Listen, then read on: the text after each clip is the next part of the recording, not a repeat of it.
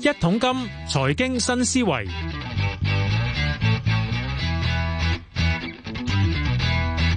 好，又到財經新小環節，今日講咩咧？你知呢期講 興講 JPEX 啊嘛？JPEX 就令大家覺覺得有隻喂啲虛擬資產咁出事，平台出事有冇得賠嘅咧？即係保險方面嘅點咧？嗱，其實咧喺香港方面咧，其實 OneDegree 方面咧，好早已經有呢方面嘅啲保險噶啦。咁、嗯、我又揾佢揾嚟嘅共同創辦人啦，郭燕麟啦，Alvin 上嚟同你講下出咗事之後呢方面嘅保險需求係咪多咗好多先？喂，你好 Alvin。嘿你好，其實幾年前咧，呢呢兩年你哋已經有推出一啲所謂嘅虛擬資產保險㗎啦嚇。我隻保險設計係點嘅先？其實個保險設計啦，其實係誒、呃、保緊有誒、呃、犯罪行為啦。咁其實今次啦，犯罪行為即係意思係一啲欺詐或者叫我哋叫咩誒 hack hack 咗 hack in hack 定 hacking 啦，偷嘢啦，啊係啦 hacking 啦 OK，係啦。咁誒呢個係針對主要係溫錢包同埋熱錢包即啦係。hot wallet 同埋呢個 cold wallet cold wallet，咁 cold wallet 咧，其實亦都有誒、呃有可能係極端天氣，極端天氣嗰個關係。咁假如係浸咗佢，哦，係喎 OK，咁嗰個都係要賠嘅。嗯嗯 O.K. 咁冷錢包同熱錢包呢兩個位係而家喺監管機構同埋喺託管啊、銀行啊、交易所啊，佢哋係最關注嘅嘅一啲風險嚟。嗯嗯。嗱先講啦，誒熱錢包通常都係我喺交易平台嗰度，我我我隻㗎啦。冷冷錢包係自己擺埋自己箱包裏邊㗎啦。通常正因為咧嗱兩種唔同嘅，一個就成日都會需要誒買賣或者出出入入嘅話咧，即係我講熱錢包方面咧，所以個賠率係會低啲咧。咁嗱。冷錢包我自己擺埋，或者我啲 NFT 擺喺裏面收藏，我自己睇嘅啫嘛。我可能保安強啲咧，所以個賠償額會高啲一啊定點先？通常監管機構嚟講咧，咁、都希望你大部分係俾啲安全啲嘅嘅地方，即係誒、呃冷錢包啦。係咁香港證監嘅要求咧，係最少百分之九十八嘅資產咧，交易所同埋託管咧，係要擺擺喺冷錢包嗰度嘅。嗯咁香港係偏嚴謹嘅。哼，係。今日因為好似外國冇咁冇咁高要求嘅喎。係啊，中東誒喺杜拜作為一個例子啦，佢哋要求係誒、呃最少百分之九十五，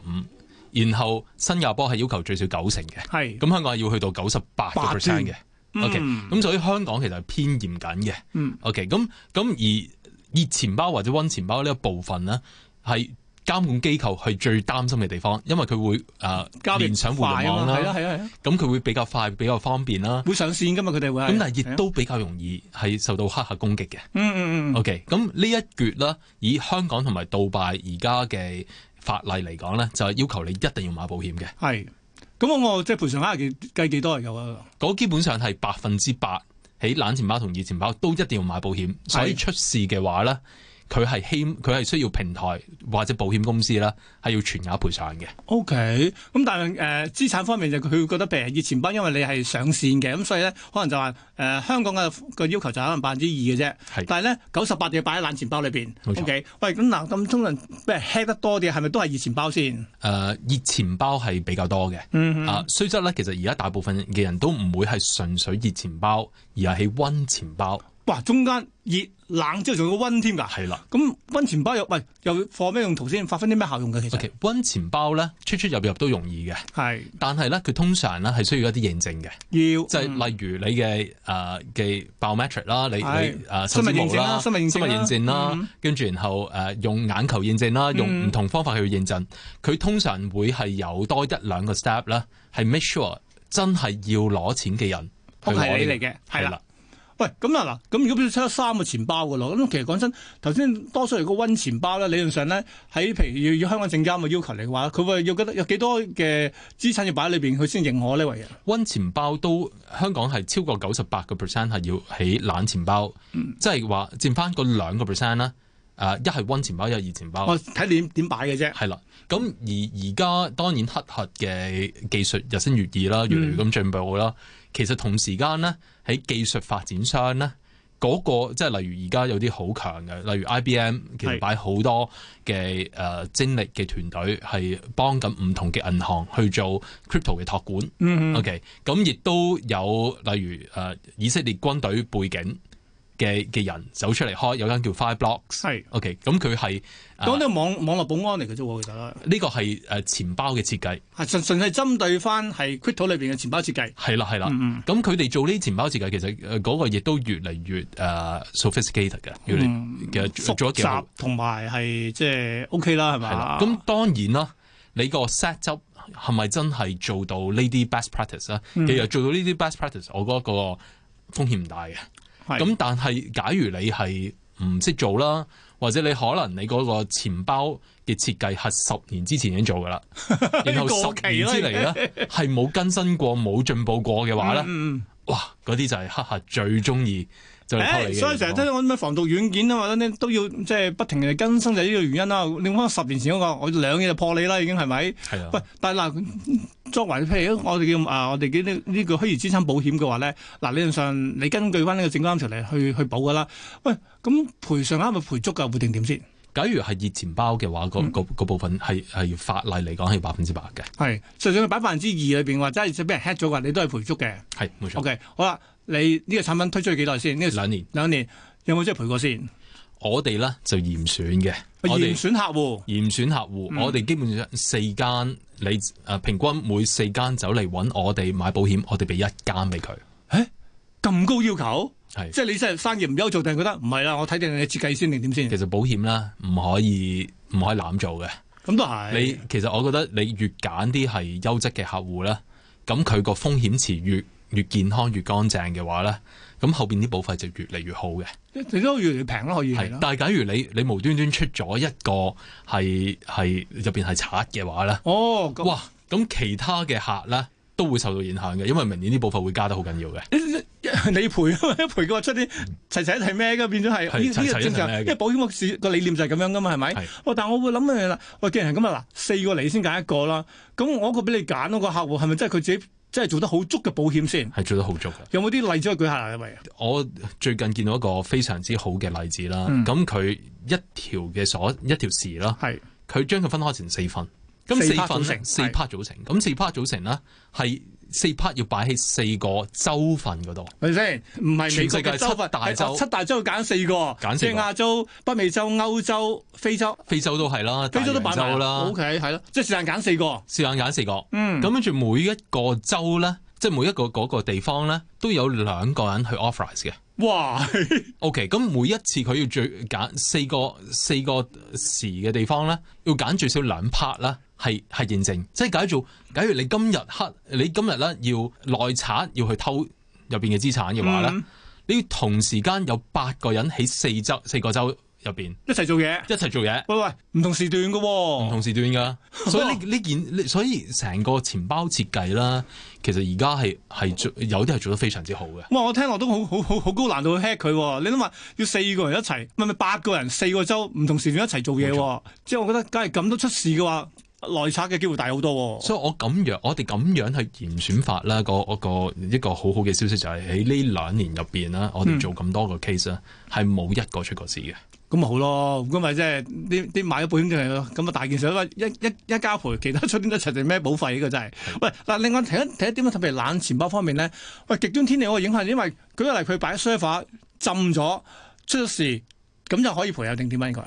呃假如係損耗，誒、即係你你因為損耗或者啲其他嘢係啦，你要其實都唔係 restore 唔到嘅，係係 restore 得到嘅，因為佢通常有個 mirror copy 喺另一個應該係啊，應該地方幾嘅應該 mirror copy 係係啊咁所以其實係係，但係誒、你你要重整翻都要啲成本嘅。 ，OK OK，嗰度我哋可可賠嘅， OK 呢個明白冷。錢包上高。喂，其實嗱講翻嚟，特別係咧呢兩年啦，誒上年開始咧，當呢個即係我哋虛擬資產，香政府都開始所謂宣言去發展呢個市場之後咧，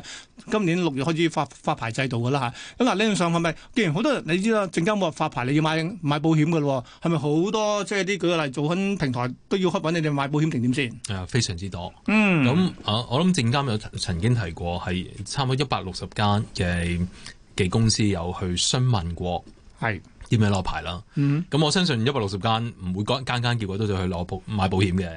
咁佢要計啊計成本㗎，其實呢個係佢要計成本啦。咁誒、啊即係有啲規模，有啲誒、資金，有有啲唔同嘅原各種種嘅原因。我我諗唔係全部都會就去買保險。咁走到嚟我哋呢度去詢問嘅有五六十間。嗯嗯。喂但係你話四間先揀一間喎，咁真正你肯賣俾佢嘅，即係你肯同佢即係接佢張保單嘅，你要考慮點樣啊其實？我諗五六十間入邊真係有能力係可以經營到一個數字資產保險誒、呃平台，嗯而且佢嘅誒安全性、佢嘅團隊嘅實力係足夠咧。我諗唔夠二十間， 又係四間得一間啫喎，變咗係。差唔多四喂間一間，，但係關鍵一樣嘢，我聽過證監話咧，佢話你買唔到保險嘅話，我係唔會批個牌俾你嘅喎。冇錯咁即係某程度第一階段嘅篩選，你仲係做咗咯。其實我哋誒、呃我哋呢件事我哋好好努力咁做嘅，嗯，即係第一我哋希望即係幫助一啲有心有力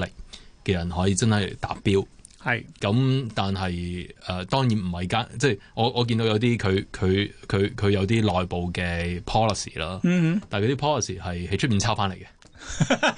OK，根本佢亦都唔知道點樣去執行呢啲嘅 policy。喂，咁呢啲咪好多時係出事揾埋喺呢啲地方度咯。唉，嗱，咁又講啲出事嘢先。嗱，頭先講嗱，平台都因為佢要攞牌嘅話，要揾你買保險啦。係但係關鍵講下出事先。嗯，JPEX 呢個一定要講啦，近近近月即係最受人矚目嘅嘢。喂，其實呢單嘢裏面嗱，佢最後一證明咧，佢未有牌啦，係嘛？佢話申請牌方面就真係而家各國講都唔知邊個係堅嘅啦。但係問題係喂，呢單嘢出事而家嗱，根據即係譬如警方公佈兩萬啦，我哋叫即係受影響嘅即係存戶咧就二千幾啦，涉及資金十幾億，可以仲慢慢升緊添。喂，其實呢啲保險會有冇得買嘅？我真跟住假如而家係買咗，可以點賠嘅啊先？假如佢哋有買咗保險嘅話咧，係應該要賠嘅。係 OK，因為其實我我諗誒、呃最重要係我誒誒盧生最近誒、呃你可能都留意到啦。其實除咗 JPAS 出咗問題之外啦，嗯，同時間有幾間嘅公司聲稱啦，佢哋嘅熱情包係俾人盜用咗嘅。係啊係啊，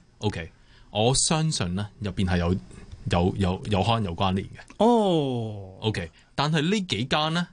同時間咧都係冇買到保險嘅，咁咁幫唔到你咯。所以其實我成日覺得咧，喺翻保險嗰個立場裏邊嘅話咧，你接得佢張單，你都計計一計佢個所本身嗰個所謂防火牆有幾大啊，或者個保險保安嘅意識有幾高噶啊嘛？你發現喂唔係喎，你好易 hack 嘅喎，我買我接咗你咪好易賠，你通常都避咗佢啦，應該係冇錯，咁所以所以我我覺得即係其其實證監佢有個保險嘅要求啦，其實誒、呃都係一個好好好好合理嘅要求嚟㗎，好合理嘅要求嚟嘅，因為其實 in a way 就係、喂，假如你你連保險意識，你連呢啲其實你你你係咪有即係你你係咪覺得入邊誒？我我我第一樣，你對對用戶嘅嘅保嘅障保障啦，係啊，有幾重視？嗯嗯， O.K. 咁第二樣嘢係，假假如你連呢一樣你都冇嘗試咗去買保險嘅話，其實我相信佢哋都冇心去受監管，係。去攞牌。咁啊嗱，咁啊簡單啦，咁啊真係喺將來日子裏邊嘅話咧，嗱，即係你睇到成個發牌制度就係先有個保險，佢先至俾個牌你啦。咁啊嗱，理論上係咪即係嗱嗱喺喺散戶嘅層面裏邊咧，大家都唔希望再嚟多次 JPEX 嘅，咁係咪真係啊？你知而家政府開始亦都即係證監開咗發牌制度㗎啦，話估計應該一有一年嘅即係寬限期㗎啦。啊，真正啲牌即係真正啲可以受批嘅牌咧，係咪理論上應該去到二零二四年六月就出晒嚟㗎啦？到時揀啦定點先應該係？我諗係啊，基本上或第一樣嘢，其實而家誒，即係證監亦都開始出個名單，係邊啊一啲人係申請嘅保險呃誒，申申唔請係申請嘅牌誒照申請緊或者係已批，佢而家開始陸係續啦出緊㗎，會係係啊係。啦，咁我相信即係今次誒證監第一次去披露誒、呃申請緊牌照嘅公司，總共有四間啦。嗯 O、k 即係兩間已經攞咗啦，有四間申請緊啦。係啊，我相信第四季我哋見到嘅應該有超過五間嗯會會開始申請，因為佢哋要申請要做嘢全㗎部嘛都要做嘢要㗎做係啊第三方嘅 assessment，third 係 party assessment。咁嗰橛我哋而家見到有五到十間係係努力緊咗咁哼，做啊喂，。其實我舉手問一個好有趣問題咧。頭先你話咧，未有發牌制度之前咧，百幾間嘅喎。係啊，咁啊，根據你咁啊，每四間得一，每四間得一間，咁啊，最可能得翻即係十零廿間咁上下我嘅啫喎估計我估計差唔多。嗯哼，嗱咁當然好啦，喺散戶落場有發牌嘅平台咁啊，梗係安全啲㗎啦。喂咁但係問題，嗱我梗係我真係繼續喺喺 crypto 市場裏邊咧，去即係做呢個運作或者做投資等等嘅嘢嘅話，咁我應該點啊？嗱，平台都有買保險啦，我使唔使自己就買份先？誒、呃我覺得第一件事要問就係平台係咪受監管？係咪係有啊，當然係啦保，險。係啦，係啦。我覺得問咗呢個兩個問題就夠㗎啦。嗯，因為其實即係等於喺銀行咁樣啫嘛，即係銀行存款保障基金，我覺得唔應該係散戶自己買嘅，我買唔到咁多，我覺得唔應該哦銀行買㗎嘛，呢個應該係呢個。應該銀行買嘅。係啊係啊係啊， OK，咁銀行誒、呃、應該即係開得開得門口做銀行，就需要有銀行嘅配套，就需要有銀行嘅保安系統，即係我覺得呢啲係基本嘅信任嚟嘅。啱啊。啱啊 OK，咁咁而哦呢啲但信係我任覺得佢唔夠啦，我咪再加大先。誒、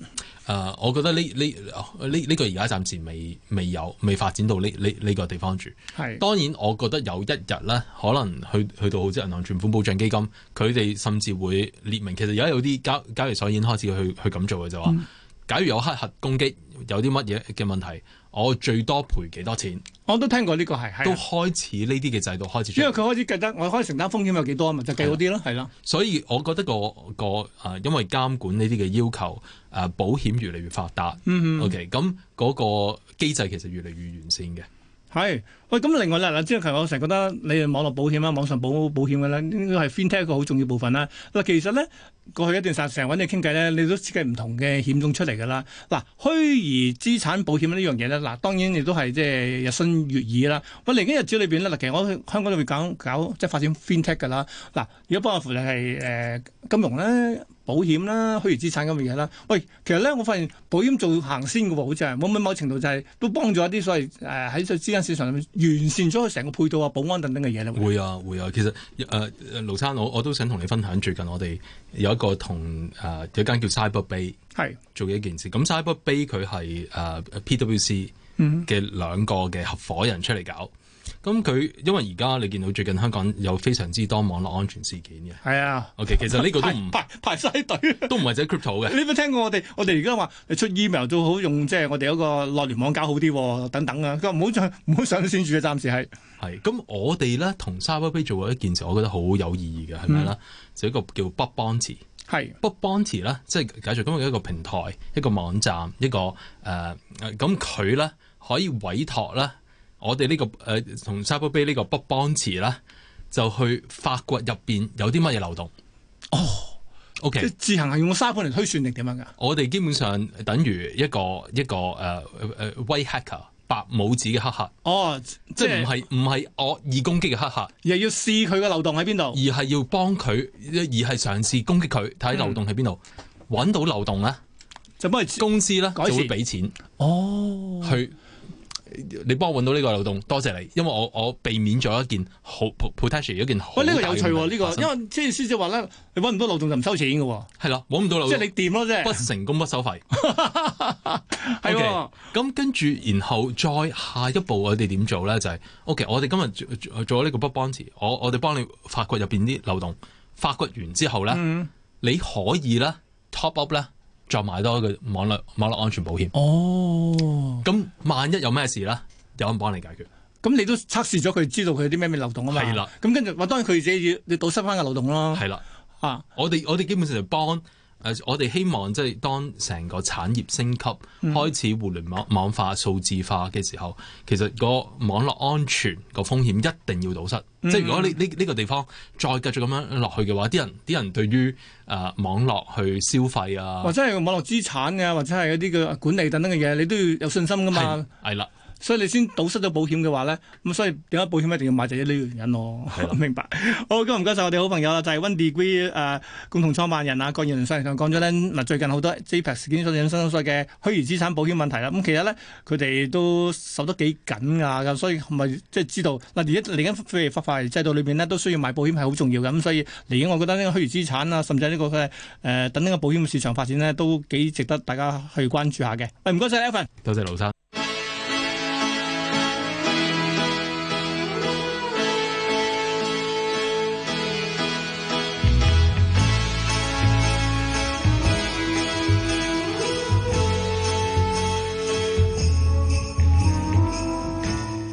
I may not always love you, but long as there are stars above you, you never need to doubt it. I'll make you so sure about it. God only knows what I'd be without you.